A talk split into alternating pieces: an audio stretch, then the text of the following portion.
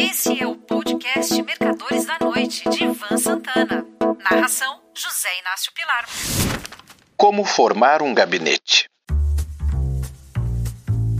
Mesmo que quisesse montar um ministério enxuto, com poucas pastas, como fizeram Fernando Collor e Jair Bolsonaro, pelo menos no início de seus mandatos, Luiz Inácio Lula da Silva não conseguiria.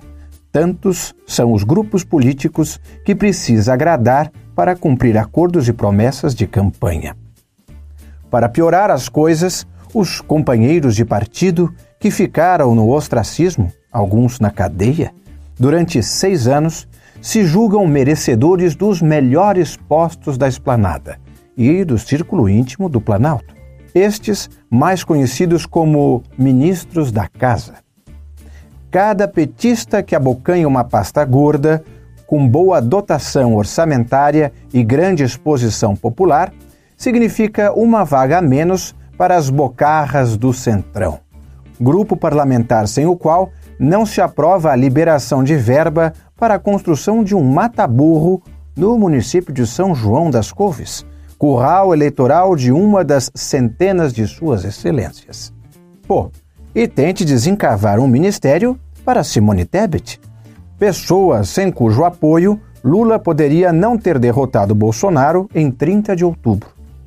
E outro para Marina Silva, este ligado às causas mais gratas à defensora, mundialmente conhecida, do meio ambiente.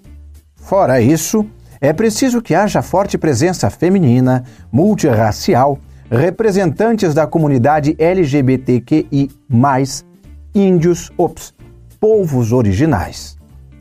Se os ministros iniciais de Collor e Bolsonaro cabiam numa van, esses de Lula vão precisar de um BRT para comparecer juntos a uma solenidade em palácio. Pois se forem em seus respectivos carros oficiais, vão engarrafar a Praça dos Três Poderes.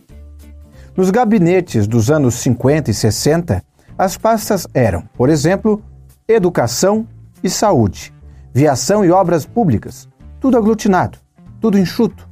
Isso permitia que o presidente da República despachasse semanalmente com cada um de seus ministros, cujos nomes os brasileiros sabiam de cor Hoje em dia, a gente só conhece os 11 do STF.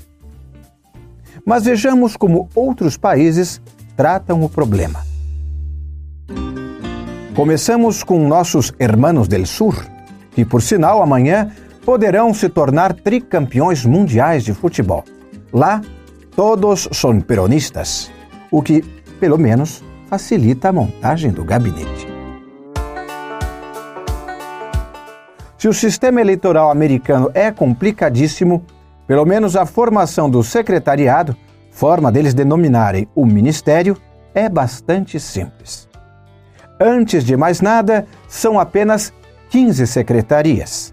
Caso o eleito para a Casa Branca seja um democrata, ele escolhe seus secretários nos quadros do partido, abrangendo também os simpatizantes.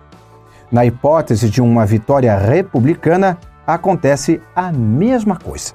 O critério geralmente é a capacidade administrativa. Robert McNamara, por exemplo, era presidente da Ford Motor Company. Foi escolhido por John Kennedy para ser secretário da Defesa. Dois detalhes importantes. Nos Estados Unidos, a maioria dos funcionários públicos é de carreira. E os nomeados para secretarias pouco mexem nos quadros administrativos os secretários têm de ter seus nomes aprovados pelo Senado. Portanto, se há alguma acusação pendente contra ele, nem que seja de ter contratado uma faxineira imigrante ilegal para trabalhar em sua casa, seu nome nem é submetido à Casa Alta do Capitólio. No Reino Unido, dois partidos se alternam no número 10 de Downing Street, residência oficial do primeiro-ministro conservador e trabalhista. Há outros, mas possuem bancadas pequenas. Como todos os ministros têm de ser membros do parlamento, House of Commons, a escolha do gabinete é feita através de negociações internas. Se numa eleição geral, lá o voto é distrital, a maioria das cadeiras vai para a oposição, todos os ministros são substituídos por parlamentares da bancada oposta. Na França, o sistema eleitoral é engenhoso. Primeiro, se vota para presidente, em dois turnos, numa eleição solteira. Após o presidente ter sido escolhido e confirmado, é realizada a eleição para o parlamento, a Assembleia Nacional. Sendo assim, os eleitores já sabem se estão votando na situação ou na oposição. Desde a República de Weimar, nos anos 20, e com exceção da época do nazismo no poder, entre 1933 e 45, a Alemanha tem dezenas de partidos políticos. O vencedor das eleições, a não ser que obtenha maioria absoluta, o que é bastante raro, precisa formar coalizões para poder governar. O processo só é facilitado por causa da obrigação de fidelidade partidária. Poucos países democráticos têm um sistema eleitoral tão confuso quanto Israel. Prova disso é que nos quatro anos compreendidos entre 2019 e 2022, o país teve cinco eleições legislativas. Para governar, o primeiro-ministro israelense é obrigado a fazer alianças com partidos tão díspares como o dos judeus ultra-ortodoxos e os socialistas. Isso acaba terminando em desentendimentos e o parlamento, o NECE, é dissolvido.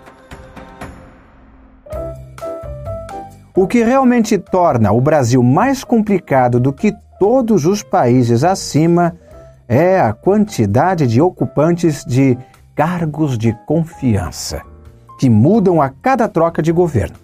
São milhares deles. Enquanto isso não for resolvido, e parece que ninguém em Brasília está interessado no assunto, muito antes, pelo contrário, não haverá transição sem os complicadores que estamos testemunhando no momento atual. O presidente Washington Luiz dizia que governar é abrir estradas. Há muitos anos que o lema foi oficiosamente substituído por governar é nomear desde um ministro de Estado até o assessor do auxiliar do Aspone.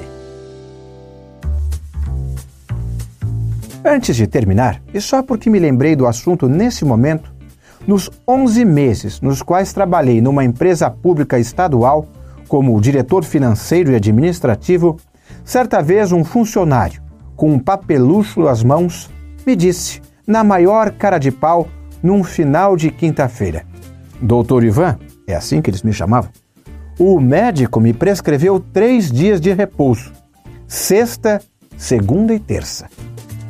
Um abraço. Você ouviu Mercadores da Noite de Ivan Santana. Narração: José Inácio Pilar.